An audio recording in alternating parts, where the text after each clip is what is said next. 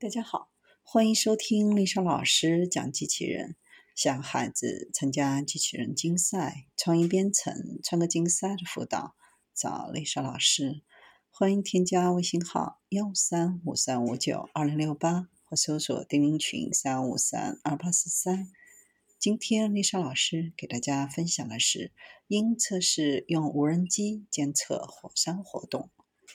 在太平洋岛巴布亚新几内亚马纳姆岛测试用无人机监测火山活动，期待能够更精准地预测火山喷发。研究人员来自伦敦大学和布里斯托尔大学开发的无人机机翼展两米，可飞至两千三百米高空，一次可持续飞行四十分钟，然后借助降落伞落至地面。机上配备多个微型传感器、光谱仪和照相机。传感器可分析火山口喷出的气体、二氧化硫和二氧化碳的含量。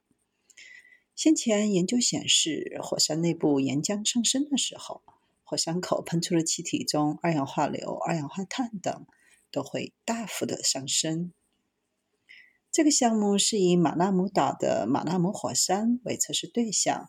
火山海拔大约一千八百米，数十年内多次喷发，是全球空气中二氧化硫最大的贡献者。但迄今，科学家仍然不了解它喷出的二氧化硫的含量。无人机原型造价大约七千英镑，约合六万人民币。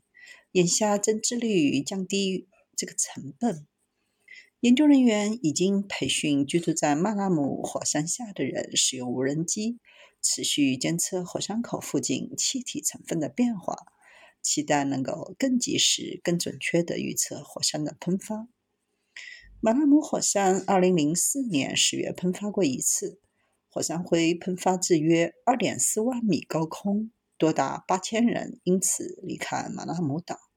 不过后来大约4000人重返故地。但多次受火山轻度至中度的喷发活动影响。